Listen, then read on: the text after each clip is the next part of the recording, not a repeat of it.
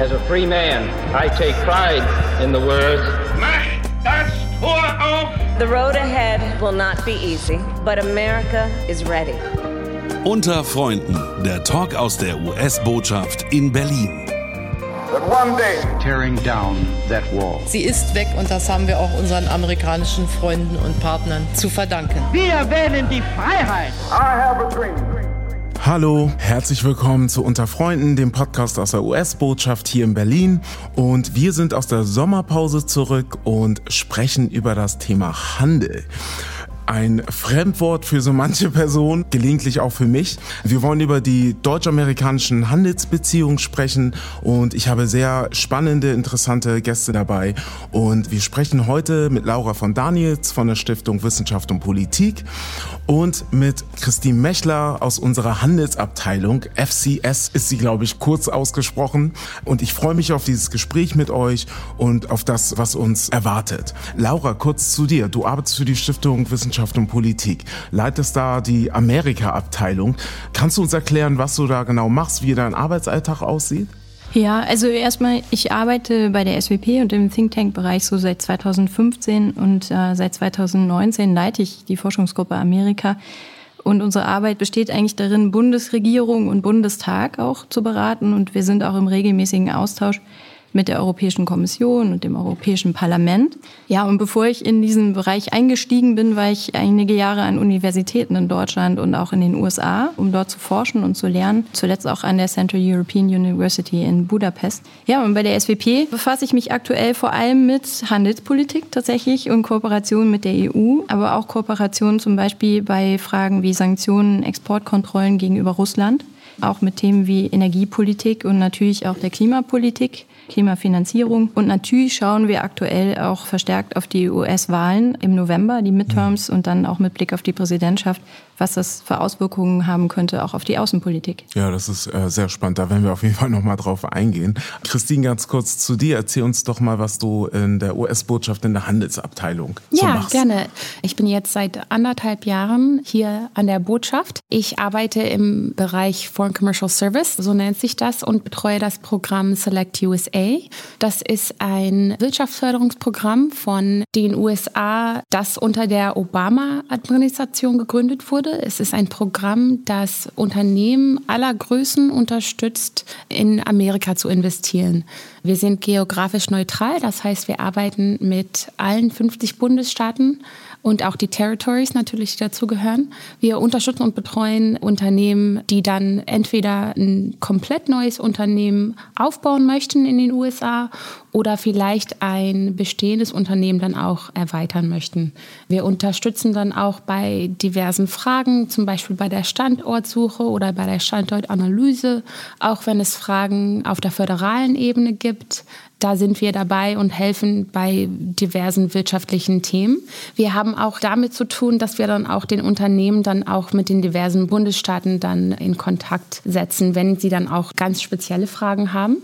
Des Weiteren betreuen wir dann auch immer eine Delegation aus Deutschland. Jedes Jahr gibt es ein Select USA Summit. Das ist ein Event, der jedes Jahr im Frühsommer stattfindet. Dort kommen dann auch Delegationen aus aller Welt. Wirtschaftsrepräsentanten sind da, sowie auch Regierungsrepräsentanten. Auch die Bundesstaaten sind dort. Und das ist ein, ein sehr großes Networking-Event, das wir dann betreuen und dann auch da teilnehmen an diversen Projekten, die dann auch stattfinden, ob das jetzt Panels oder Speakers oder solche Sachen sind. Also die transatlantische Kooperation in Sachen Handel. Genau. Das klingt gut. Für mich ist das übergeordnete Thema globaler Welthandel. Also ich sehe da die USA natürlich als Import- und Export-Weltmeister, Deutschland genauso. Und da ist da noch ein neuer Player dazugekommen in dieser Konstellation zur EU. Das ist China. Wir werden auf China bestimmt auch noch mal in der Form eingehen. Wenn ich mir jetzt von den Vereinten Nationen aus der Handelsorganisation anschaue, der Handel zwischen den USA und Deutschland beziehungsweise der Europäischen Union geht bis 1948 zurück. Den Titel des Exportweltmeisters, den hat ja Deutschland lange gebunkert beziehungsweise abonniert gehabt. In den letzten Jahren hat sich ja da einiges verändert. Laura, kannst du uns erzählen, wie du das betrachtest, also die Konstellation Deutschland und USA einmal und dann aber auch im globalen Kontext zu China? Ja, ich glaube, ist vielleicht ganz wichtig, vorab nochmal drüber nachzudenken, warum ähm, Handelsströme, wirtschaftliche Beziehungen und so, so mhm. wichtig für uns sind, auch über den rein wirtschaftlichen Bereich hinaus. Ja, weil ich glaube, das Spannende und das ist auch das für uns in der Forschung immer wieder Spannende, ist eigentlich das Wechselverhältnis zwischen Politik und Wirtschaft und wie beide Seiten einander beeinflussen und wie häufig das auch der Fall ist, dass etwas, was sozusagen individuell für einen Staat rational erscheint, in der mhm. Summe zu irrationalen Ergebnissen führt, also zu Problemen. Ja? ja? Und das haben wir in der Handelspolitik in den letzten Jahren sehr stark gesehen. Ein Stichwort war America First, aber wir mhm. können auch auf EU-Seite sicherlich Beispiele identifizieren, wo sozusagen egoistisches, rationales Verhalten eines Staates oder einer Quasi Region. Alleingänge. Genau, Alleingänge für alle problematisch werden. Mhm. In der EU- und US-Handelsbeziehungen und auch Investitionsbeziehungen, glaube ich, würde ich sagen, ist das ganz klar, wie wichtig das bis heute ist. Es ist schon so, dass China sozusagen den USA den Rang abgelaufen hat, sozusagen in der allumfassenden Handelsbeziehung. Aber die USA bleiben für uns in Deutschland weiterhin wichtigster Absatzmarkt für unsere wichtigen mittelständischen Unternehmen vor allen Dingen, auch für die großen. Fast 10 Prozent der Warenexporte Deutschlands gehen in die USA. Mhm. Das muss man sich mal für das Jahr 2021 auf der mhm. Zunge zergehen lassen. Was enorm viel ist. Ja, 122 also, ja. Milliarden Euro. Ne? Ja. Und daran hängt in Deutschland der Maschinenbau, die Autoindustrie, die Pharmaindustrie, Elektronik, optische Instrumente, Medizintechnik, mhm. alles wichtige Branchen. Und wichtig ist eben auch die Investitionsbeziehung. Ja? Also einmal, äh, wie wichtig die USA als Investitionspartner für Deutschland sind. Und da ist es nicht nur die reine Zahl, letztes Jahr zum Beispiel 170 Milliarden US-Dollar, sondern manchmal sind es einfach auch politisch sehr relevante Investitionen. Mhm. Wenn man zum Beispiel den Fall von Intel sich anschaut, Intel, mhm. US-Unternehmen, das in Halbleiter-Chips-Produktion in Deutschland investieren möchte mit einer Riesensumme, ja. 17 Milliarden, ist da angekündigt. Das ist super essentiell und wichtig und vor allen Dingen in dieser Dreierbeziehung Europa, USA, mhm. China ganz klar, zeigt uns das, wie wichtig dieses bilaterale Verhältnis zwischen ja. USA und EU ist. Interessant. Also mit wenigen Ausnahmen exportierten die USA von 1948 bis 2002 mehr Waren als jedes andere Land der Welt. Lediglich in den Jahren 86 und 1988 und 90 lag Deutschland vor den USA. Von 2003 bis 2008 entfielen auf Deutschland sechsmal in Folge die meisten Exporte. Wie Laura gerade beschrieben hat, ist das alles miteinander verkettet. Christine, du hast gesagt, dass du jetzt seit anderthalb Jahren quasi dich in deiner Expertise mit diesen Themen beschäftigst. Hast du diesen Wandel in den letzten anderthalb Jahren sehr stark wahrgenommen? Vielleicht auch im Wechsel von Administration in den Vereinigten Staaten, aber auch in Deutschland? Ja, auf jeden Fall, auf jeden Fall. In den letzten Jahren ist ja viel passiert. Stichwort Corona. Ja. Und Corona und auch diverse andere Sachen haben ja den Handel und besonders auch die Investition auch wirklich eingeschränkt. Ja. Das hat man auch wirklich gemerkt. Als ich angefangen habe, hat man halt, wie ich gesagt habe, sehr gesehen, dass die Handels- und die Investitionsthemen weniger waren als zum Beispiel Themen wie Reiseeinschränkungen Einschränkungen, mhm. dass man nicht reisen konnte. Und wir haben uns damals jetzt nicht so oft, aber immer noch so ein bisschen sehr damit beschäftigt, Unternehmen zu helfen, die wirklich aufgrund ihrer Investition oder ihrem Unternehmen nach Amerika mussten, denen zu helfen, dann auch wirklich nach Amerika zu kommen. Die Nachfrage war immer noch hoch, aber sie wurde schon eingeschränkt von der Situation, besonders mit Corona. Mhm. Jetzt, wo sich die Maßnahmen wirklich ein bisschen gelockert haben, haben, würde ich sagen, stehen die Nummern wieder, sie steigen auf jeden Fall sehr hoch. Also die letzten Nummern, die vom Bureau of Economic Analysis rausgekommen sind, stellen Deutschland als zweitgrößte Quelle der Foreign Direct Investment in den USA. Ich glaube, das alleine zeigt, wie wichtig die Investition ist, der Handel ist. Mhm. Und man sieht es auch von der Nachfrage, auch von unseren Unternehmen, wie oft ich Anrufe bekomme von, wie gesagt, ganz kleinen Unternehmen, die wirklich zwei, drei, vier, fünf, zehn Mitarbeiter haben, bis mhm. zu hunderte von Mitarbeitern, die wirklich jetzt wieder direkt in die USA möchten. Also mhm. man sieht auf jeden Fall jetzt besonders in den letzten anderthalb Jahren, dass sich einiges wieder geändert hat, auch zum Positiven. Okay, also quasi back to normal, weil die USA und Deutschland so oder so in den Handelsbeziehungen stark verflechtet waren immer. Genau, genau. Ich glaube, für ein paar Jahre war es schon schwierig. Mhm. Aber man merkt auch wirklich, dass es sich positiv wieder äh, geändert hat. Ja. Laura, du hast über Handelsströme gesprochen. Ich würde gerne unseren Zuhörern und Zuhörerinnen irgendwie die Begrifflichkeit noch mal etwas erläutern. Vielleicht im Kontext zu Deutschland und den USA mit Einfluss der Corona-Pandemie. Wir sind jetzt im zweiten Jahr der Pandemie. Kannst du uns vielleicht anhand eines Beispiels beschreiben, wie die starken Handelsströme zwischen den USA und Deutschland beeinflusst worden sind. Ja, also man kann natürlich schon sagen, dass weltweit insgesamt Handelsströme beeinträchtigt waren äh, mhm. durch Lieferkettenprobleme, pandemiebedingt. Das hat sich sehr stark gezeigt, natürlich bei allen Gütern, die aus China kommen, aber auch an anderen Stellen. Ja. Wir sehen aber tatsächlich diese Erholungseffekte im Handel, sowohl auf deutscher Seite als auch auf US-Seite. Mhm. Und wir sehen nochmal auch tatsächlich die Investitionen, die wieder ansteigen. Und mhm. das ist wichtig. Also zum Beispiel sind deutsche Direktinvestitionen in den USA letztes Jahr bei 400 Milliarden US-Dollar im Wert gewesen. Und was für uns wichtig ist, um das wirklich in beide Richtungen auch mal zu begreifen, ist, da werden Gewinne erwirtschaftet von unseren Unternehmen, unseren deutschen Unternehmen, die ja auch den Unternehmen hier in Deutschland und den Arbeitskräften zugutekommen. Mhm. Ja? Also man muss tatsächlich das als eine Symbiose verstehen, diese ja. Handelsbeziehungen. Weswegen es ja auch schon immer keinen Sinn gemacht hat, immer nur auf diese Handelsbilanz zu schauen ja. und zu sagen, da ist ein Überschuss oder da ist ein Defizit, deswegen ist das böse oder so. Ja. Kannst du uns Handelsbilanz auch nochmal erklären?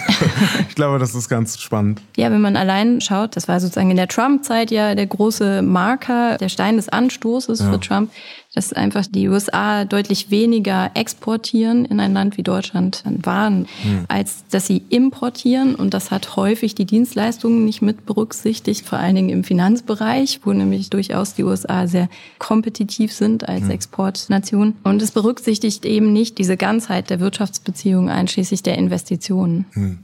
Und das ist quasi auf beiden Seiten des Atlantiks nimmt das ja Einfluss. Es ist ja, wie Laura gerade beschrieben hat, stark verstrickt. Davon sind ganz simpel gesagt ja auch Jobs abhängig. Wenn wir gerade in Deutschland in den Dienstleistungssektor schauen, ich glaube, ich habe mal gelesen, dass jeder vierte Job quasi von diesen Handelssträngen und Handelsströmen beeinflusst ist. Christine, wie ist deine Meinung dazu? Also wenn du sagst, dass ihr von Unternehmen angesprochen werdet, auch wieder verstärkt, zwei Jahre in der Pandemie, sind es simple Fragen, die da kommen? Sind es Fragen, wo es um Erwerbstätigkeiten geht in Deutschland und in den USA? Ja, auf jeden Fall. Also die Fragen sind zum größten Teil eigentlich sehr divers. Also es gibt Fragen von, wo soll ich hin? Wo soll ich mein Geschäft eröffnen? Ganz banal gesagt. Aber auch, wie bekomme ich Mitarbeiter? Also auch in dem Sinne ähm, gezielt Mitarbeiter, die dann auch diverse Skillsets haben, die man vielleicht auf dem deutschen Markt nicht finden konnte oder einfach nicht eingenommen hat. Also es ist auch ein Mandat von uns, von dem Select USA Programm, dass mhm. wir dann auch Jobs kreieren.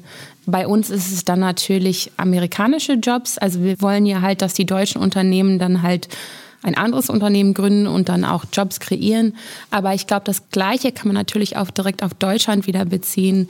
Es ist auf jeden Fall ein Teil der Frage jedes Mal, wenn man mit dem Unternehmen spricht, wo bekomme ich die besten Arbeitskräfte, ähm, mhm. die erfolgreichsten Arbeitskräfte. Und da haben wir ja auch in unserem Select USA-Programm auch wirklich die Ressourcen, dann auch danach zu schauen. Also wir haben dann wirklich ganz gezielte Ressourcenmarker. Eins davon nennt sich das Cluster Mapping Tool, wo wir wirklich ganz gezielt auf eine geografische Region schauen können, wo dann auch zum Beispiel die Universitäten stehen, wenn das jetzt, wenn es zum Beispiel um Maschinenbau geht? Wo sind die besten, erfolgreichsten Universitäten, die im Maschinenbau lehrkräftig sind? Da haben wir wirklich die Ressourcen, das dann auch weiter an unsere Kunden zu geben, an unsere Clients und zu sagen, genau dort in dieser Region befindet sich eine hohe Konzentration von Arbeitssuchenden, die auch wirklich in diesen Regionen, in diesen Feldern dann auch gezielt geschult werden. Laura, wenn wir jetzt gerade über Arbeitsplätze sprechen, Erwerbstätigkeiten, wie steht die Wissenschaft und die Politik dazu, zu diesem Einfluss, den vielleicht auch die Corona-Pandemie genommen hat und den Veränderungen dazu? Ja, also erstmal muss man nochmal äh, betonen, was Christine ja auch gesagt hat, wie wichtig das Verhältnis, also diese Wirtschaftsbeziehung auch für Arbeitsplätze mhm. ist und auch für Arbeitsplätze in Deutschland. Und es ist richtig, was du gesagt hast, Jesse immer noch 25 Prozent circa ja. der deutschen Jobs sind an den Export gebunden, ja. Und man muss auch schauen, wie US-Muttergesellschaften, so nennt man das dann technisch, hier in Deutschland aktiv sind. Und die nehmen eine sehr wichtige Stellung ein unter den ausländischen mhm. Unternehmen. Das sind 615.000 Mitarbeiterinnen und Mitarbeiter hier in Deutschland, ja. Das sind zum Beispiel Ingenieure, die bei Ford Motors arbeiten ja. und natürlich auch Leute, die bei anderen großen US-Unternehmen hier in Deutschland arbeiten. Du hast über Intel gesprochen beispielsweise. Intel wird sicherlich sehr wichtig. Für eine vorher eigentlich eher wirtschaftlich strukturell schwache Region wird das eine riesen wichtige Investition sein. Und die US-Unternehmen sind auch an der Wertschöpfung hier sehr stark beteiligt. Und ich glaube, das ist das Wichtige, was man sozusagen in der Analyse immer wieder feststellen kann. Alle reden von der großen Bedeutung Chinas und der Rolle auch für unsere Wirtschaft. Da wird sehr stark auf die Importe geschaut. Aber schaut man auf die Anteile an der Wertschöpfung der ausländischen Unternehmen, die hier in Deutschland tätig sind, dann sind die USA mit 22 Prozent zentral wichtig. Hm. Wichtiger sind nur sozusagen unsere innereuropäischen Beziehungen in der EU. Ja, ja und das ist eigentlich das, worauf es ankommt, sich verschiedene Zahlen anzuschauen. Das war hm. dann eine Frage, wie ordnen wir das ein? Wir versuchen vor allen Dingen nicht immer nur auf einen Indikator zu schauen, hm. sondern zu schauen, wie ist das Gesamtverhältnis. Ja. Wir sind jetzt bei Jobs. Ich habe jetzt Laura gerade gefragt, in welchem Verhältnis das zur Politik und Wissenschaft steht. Wir kommen wieder zurück zu den Zahlen. Also die Umsätze, das ist, finde ich, auch ein wichtiges Thema. Am Ende des Tages schauen wir auf Zahlen. Wenn wir in der Wirtschaft sind, Laura hat ja zu Beginn davon gesprochen, dass wir nicht nur über Handelsbeziehungen per se sprechen, sondern das ist ja am Ende des Tages auch einfach ein Wirtschaftsfaktor. Wie seht ihr, wenn ihr einen Ausblick geben würdet? Christine, du sagtest, dass es eigentlich besser wird, dass die Handelsbeziehungen zwischen USA und Deutschland Deutschland im Grunde genommen sich nochmal verbessern bzw. nochmal vergrößern oder erhöhen. Wie siehst du das als Ausblick? Wo geht es hin? Hast du da eine Prognose für uns? Wie schaust du darauf? Also ich würde schon sagen, dass es eine sehr positive Prognose gibt, was den Handel und auch Investitionen angeht, besonders was transatlantische Beziehungen dann auch entspricht. Wie Laura auch schon gesagt hat, man muss es ja wirklich als Symbiose sehen. Mhm. Es sind nicht nur zwei Länder, es ist halt ein ganzes Ökosystem, das da mitspielt. Und ich glaube, angesichts Sachen, die jetzt wirklich auch in den letzten Monaten, auch jetzt mit dem Ukraine-Krieg passiert sind, ich glaube, es gibt da schon die Nachfrage, andere Wege zu finden, dann auch diese Beziehungen zu verstärken, dass man nicht auf andere Länder angewiesen ist. Also die Abhängigkeit. Genau, nicht die Abhängigkeit. Und ich glaube, das an sich entspricht auch ein positives Voraussehen weil die Länder in diesem Ökosystem, jetzt ganz gezielt auch Deutschland und Amerika, halt wirklich auf eine ganz andere Art und Weise zusammenarbeiten möchten. Mhm. Und genau das ergibt dann auch von unserer Sicht aus, aus Select USA, dann auch wirklich die Chance für Unternehmen, die dann auch ein ganz innovatives, vielleicht auch was ganz Neues auf den Markt bringen möchten, ergibt sich dann auch die Chance, genau das zu machen. Und von da aus ist auch die USA halt wirklich auch ein sehr guter Zielort da zu investieren, weil es auch wirklich diese innovativen Ideen, die oft von kleinen deutschen Startups kommen, dann auch sehr gerne aufnimmt. Ja. Und von da aus würde ich sagen, aufgrund, wie es jetzt in unserer Welt heutzutage ist und was jetzt alles passiert, würde ich sagen, hat sich der Markt an sich erweitert, dass es auch wirklich die Möglichkeit gibt, diese Symbiose dann weiterhin zu formen und dieses Ökosystem auch zu verstärken. Und genau das spricht für mich und für was ich jetzt auch tagtäglich sehe, auch mit den Unternehmen, mit denen ich dann rede, gibt es auch wirklich ein positives Denken, dass man es dann auch durchziehen möchte und durchziehen kann, in die USA zu gehen, ein Unternehmen aufzubauen und diese neuen Arbeitsplätze dann auch schaffen kann, die dann auch wirklich langfristig dort bleiben. Und mhm. genau das entspricht ja auch was Positives, dass es nicht nur eine Kurzinvestition ist, aber wirklich eine Investition auf längere Zeit, die auch wirklich die Wirtschaft weiterhin ankurbelt und nicht nur für eine kurze Zeit. Also mit langfristiger Perspektive. Genau. Okay. Laura, wie ist deine Meinung dazu, wenn du Christine gerade gehört hast, jetzt, dass sie das Gefühl hat, es geht in eine positive Richtung mit den Investitionen aus deutscher Perspektive? Kann man sagen, dass das so stimmt? Die Investitionen werden größer, die Leute haben wieder vielleicht auch ganz subjektiv gesagt Mut, vielleicht ins Ausland zu investieren, besonders in die USA? Hm. Ja, ich glaube, was man schon immer sehen muss, ist, dass die Unternehmen ihre Entscheidungen selbst treffen, dass aber die Politik eine große Verantwortung hat, gute Rahmenbedingungen dafür zu schaffen. Und das ist was, was wir in den letzten Jahren immer mehr gespürt haben, wenn das nicht der Fall ist, wie schnell das dann eben auch zu Komplikationen in einer Handels- oder in einer wirtschaftlichen Partnerschaft kommen kann. Ich finde schon, dass unter Joe Biden dieser Neustart gelungen ist. Man hat ein neues transatlantisches Forum geschaffen, den Trade and Technology Council, mhm, ja. um zu sagen, wir wollen in zentralen Bereichen unserer Wirtschaft Rahmenbedingungen schaffen und uns über Regeln einig werden unter uns demokratischen Ländern. Dazu wurden zehn Arbeitsgruppen eingerichtet und es gibt auch Fortschritte. Das merkt man in Bereichen wie Halbleitersicherheit, die Sicherheit der Lieferketten für Halbleiter, weil das so zentral wichtig ist für ja. viele Bereiche der Wirtschaft. Vor allen Dingen auch, muss man sagen, für unsere Autoindustrie sehr wichtig. Ja.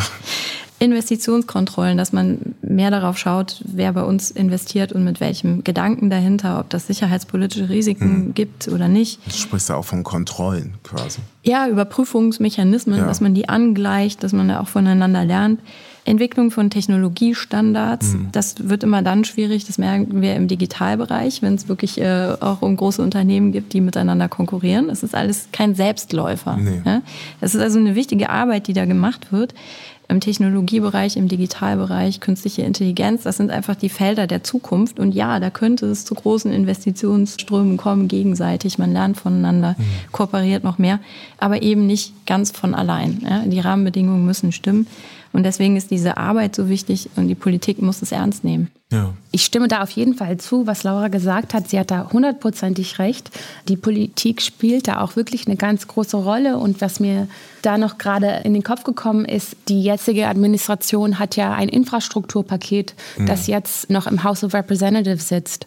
Und dieses Paket, wenn es dann verabschieden werden sollte, hat, ich glaube, mindestens 15 Billionen Dollar für diverse Infrastrukturprodukte. Und das sind alles von Electric Vehicles zu Wasserwerken zu Broadband Infrastructure und Brücken, alles, also wirklich alles Mögliche. Es ist ein relativ weit und breites Paket, das da im House of Representatives sitzt. Und diese Rahmenbedingungen, dass dieses Paket dann geschafft hat, das ermöglicht dann auch wirklich jetzt von unserer Seite aus gesehen wieder auch eine Initiative dann für Unternehmen, mhm. die jetzt in Deutschland sind, die zum Beispiel mit Solarenergie oder Windenergie oder anderen diversen Electric Vehicles, ähm, Charging Stations mhm. zum Beispiel, das sind ja. auch so Stichpunkte, die öfters vorkommen. Wirklich kann an, an einige Unternehmen denken, die dann auch schon gefragt haben, wie sieht es aus? Können wir dann diese Fördergelder dann auch bekommen? Gibt es da Möglichkeiten? Mhm. Und stimme dann genau zu dem, was Laura gesagt hat, total zu. Es sind halt diese Rahmenbedingungen, die dann auch einiges dann ermöglichen und dann halt diesen letzten Push geben, dann für das Unternehmen dann zu sagen, ja, ich packe jetzt meine sieben Sachen und gehe jetzt nach Amerika und werde es ausprobieren. Und das fördert die Unternehmen, dieses dann auch wirklich durchzuziehen. Okay. Wir haben über Abhängigkeiten gesprochen. Wir befinden uns immer noch in einem Krieg in der Ukraine. Ich würde gerne auch noch mal über Energieabhängigkeiten sprechen. Wir befinden uns im Jahr des G7-Gipfels der in diesem Jahr, also den Deutschland quasi austrägt. Wenn ich mir den Energiemarkt anschaue, das ist natürlich auch sehr eng damit verzahnt, mir trivial anschaue, was das mit den Preisen derzeit macht, die jeder Einzelne zu stemmen hat, zukünftig auch zu stemmen haben wird. Welchen Einfluss hat der Handel, was Exporte angeht und in welchem Verhältnis steht der Handel dazu, dass wir von diesen Abhängigkeiten zum Beispiel zu Gasexporten die aus Russland kommen, dass man sowas eindämmen kann? Beziehungsweise wie können wir uns davon lösen? Laura, darf ich dich fragen? Ja, es ist eben alles nicht so ganz einfach, vor allen Dingen aus deutscher Sicht. Ich habe ja am Anfang mal gesagt, dass was individuell für ein Land rational erscheint mhm. oder sinnvoll erscheint, ist eben in der Summe vieler Staaten, zum Beispiel in der EU, hochgradig irrational gewesen oder da kann man eigentlich auch sagen, es war auch für Deutschland selbst vielleicht nicht die beste Entscheidung, aber sie war kostengünstig. Mhm. Und da kommen wir natürlich auch zu diesen schwierigen Zwickmühlensituationen, an die man immer wieder gerät. Ja, für unsere Produktion war das wahnsinnig kosteneffizient, so günstiges Gas aus Russland zu bekommen, die Wärme von dort zu bekommen. Auch für die Haushalte war das günstig. Aber man hat nicht richtig bewertet, wie sozusagen das sicherheitspolitische Risiko dahinter ist. Mhm. Ja, und so leicht entflechtet man sich da jetzt nicht heraus. Aber Deutschland ist immerhin Mitträger einer Initiative unter den G7-Staaten, ja, angestoßen durch Joe Biden und auch Draghi, den früheren italienischen Premierminister, dass man sagt, zum Beispiel im Ölbereich, da wollen wir einen Ölpreisdeckel einführen. Das soll vor allen Dingen die Wirkung haben, dass Putins Einnahmen aus Ölexporten reduziert werden, mhm. signifikant, also bedeutend reduziert werden, aber gleichzeitig der Weltmarktpreis nicht weiter ansteigt. Jetzt in Reaktion auf die letzten sozusagen Gewinne und Gewinnerklärungen aus Moskau im Gassektor hat die Europäische Kommission den Vorschlag gemacht, auch bei den Gasimporten einen Importpreisdeckel einzuführen. Das soll wieder dasselbe Ziel erfüllen, ja, dass man die Einnahmen Putins aus der Energie, aus der fossilen Energie bedeutend reduziert. Und das ist ja etwas, wie du beschreibst, was nicht kurzfristig passiert. Da müssen wir alle einen langen Atem haben, oder? Das ist die Frage. Die Bundesregierung, glaube ich, kann man schon sagen, ist auf Hochtouren, was das Ersetzen von russischem Gas angeht ja. und anderen Energiequellen. Andere Länder haben es etwas leichter in dem Bereich wahrscheinlich als nicht nur die deutsche Wirtschaft, sind ja, ja auch noch kleinere Länder in Mittelosteuropa, denen ja. es ähnlich geht. Auch Italien ist davon stark betroffen. Mhm. Ja, von heute auf morgen geht es nicht. Andererseits, das finde ich ganz wichtig, stößt es eine Entwicklung an, die wir sowieso gehen müssen, nämlich raus aus der fossilen Energie. Ja. Und Christine hat es eben schon gesagt, die USA machen es mit dem Inflation Reduction Act und massiven Investitionen und Steuererleichterungen und zum Teil staatliche Unterstützung für das Umrüsten sozusagen im Energiebereich.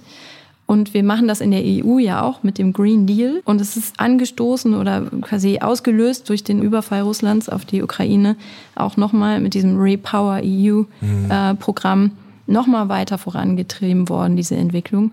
Und das ist ganz, ganz wichtig. Und wir sollten eigentlich nicht einen Krieg nötig haben, um diese Entscheidung in die Richtung zu treffen. Ja, ja, da gebe ich dir absolut recht. Leider befinden wir uns in dieser Kriegssituation und schaffen dann die nötigen Maßnahmen, um uns von diesen Abhängigkeiten quasi zu lösen. Ich kann mich an dieser Stelle eigentlich nur bedanken für das Gespräch mit euch beiden. Wenn ihr auf die transatlantische Kooperation schaut, ja, wir haben über Ukraine gesprochen und da sehen wir diese Kooperation mit der EU und den USA. Aber ich würde gerne noch mal auf das Thema China kommen. Also wie seht ihr die Dynamik in der transatlantischen Kooperation zwischen den USA und Deutschland zum Verhältnis China? Stemmt man da gemeinsam etwas? Deutschland ist im Grunde genommen ja auch in Exporten und Importen quasi sehr verzahnt mit China inzwischen. Wie Laura schon zu Beginn gesagt hat, China ist einfach ein Global Player geworden in den letzten 20 Jahren, was den Handel anbelangt. Wie ist eure Perspektive daraus? Ich hätte da gerne einen Ausblick von euch. Vielleicht möchtest du anfangen, Christine? Ja, gerne. Also ich glaube, das ist auch eine sehr schwierige Frage, die mhm. auch weiterhin auf Deutschland wie auf Amerika, auch eigentlich auf alle großen Handelsplayer zukommen wird. Es ist eine Frage, die wir jetzt vielleicht in den letzten Monaten jetzt nicht so richtig besprochen haben, weil es andere Themen gab. Von der Investitionsseite aus wir können es halt schon sehen, dass Leute, also beziehungsweise Unternehmen, die Produkte haben, die auch oft zum Beispiel auch auf andere Arten und Weisen dann auch, oder sagen wir mal so, andere Mittel dann auch wirklich gut in den chinesischen Markt gepasst hätten, sich jetzt ein bisschen davon abhalten und sagen, okay, Vielleicht müssen wir anders gucken. Insofern würde ich sagen, dass der Versuch, sich weniger von dem chinesischen Markt abhängig zu machen, ist auf jeden Fall im Gange. Und man sucht ja auch, wenn man ein Unternehmen ist, man, man guckt sich ja auch wirklich an, was sind die Rahmenbedingungen in dem Land, wo ich hin möchte.